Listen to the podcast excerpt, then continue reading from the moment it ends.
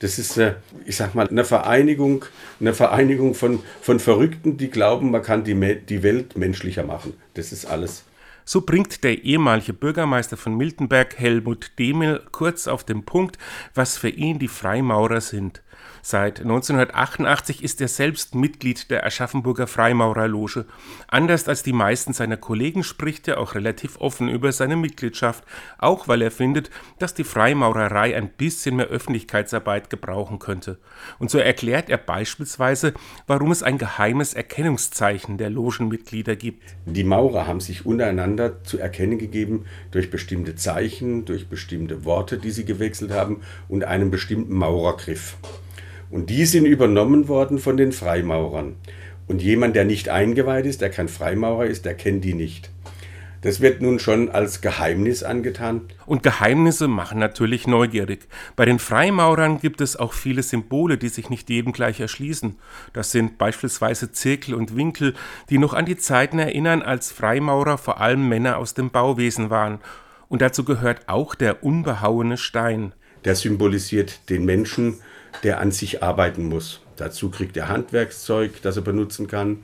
Und mit der Zeit vervollkommnet sich dieser Mensch, äh, wann auch immer man sagen kann, es ist jemand vollkommen. Also man arbeitet sicherlich wie immer ein Leben lang an sich und äh, zur Vervollkommnung reicht es, glaube ich, bei niemandem. Aber das Bild beschreibt eben schön, worum es den Freimaurern letztendlich geht, um die Selbsterkenntnis und die Menschlichkeit. Schlussendlich ist das der Grundtenor der Philosophie der Freimaurer. Menschlichkeit, menschlich miteinander umgehen, im anderen das sehen, was man selbst ganz sein möchte. Um dabei voranzukommen, treffen sich die Logenbrüder regelmäßig zur sogenannten Tempelarbeit. Da spielen dann auch Rituale eine Rolle. Demel erzählt ein Beispiel. Die Loge ist dunkel, wenn du eintrittst oder nur ganz schwach beleuchtet, dass du deinen Platz findest. Und dann wird die, nach einem bestimmten Ritual wird die erleuchtet. Und äh, das ist ein Geheimnis, über das man gar nicht reden kann. Ich sage immer, du musst es erfahren, du musst es erleben und dann kennst du das Geheimnis. Also dieses Ritual macht etwas mit dir, dass man, wenn man es über viele Jahre hinweg macht, einfach auch nimmer missen möchte. Hier kann man natürlich Anklänge an einen religiösen Kult heraushören, auch wenn die Freimaurer betonen, dass sie eben keine Religion sind. Religiöse Streitgespräche sollen in den Logen genauso vermieden werden wie parteipolitische Fragen.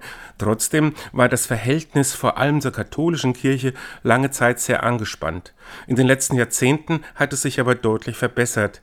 Demel ist selbst praktizierender Christ und findet im Gedanken der Menschlichkeit bei den Freimaurern auch viele Parallelen zur Botschaft Jesu. So spielt auch das soziale Engagement eine große Rolle. Wir haben riesige Projekte welt, weltweit, also wir meine ich jetzt alle Freimaurer weltweit zusammen. Äh, da werden das erste Waisenhaus in Deutschland ist von Freimaurern aufgebaut und finanziert worden. Heute übrigens noch Krankenhaus in, in Hamburg aufgebaut, finanziert von Freimaurern. Weiß so gut wie niemand, weil es halt nicht gesagt wird. Und da haben wir es wieder. Einiges wird und anderes darf halt nicht gesagt werden. Den geheimen Griff zur Begrüßung unter Freimaurern beispielsweise will Demel hier auch nicht erklären. Nein, ich werde es nicht sagen. Aber es ist für jeden Maurergrad Geselle, Lehrling, oder dann später für die Meister, gibt es einen bestimmten Griff und ein bestimmtes Erkennungswort. Oder Freimaurer überhaupt weltweit untereinander können sich mit einem, mit einem bestimmten System zu erkennen geben.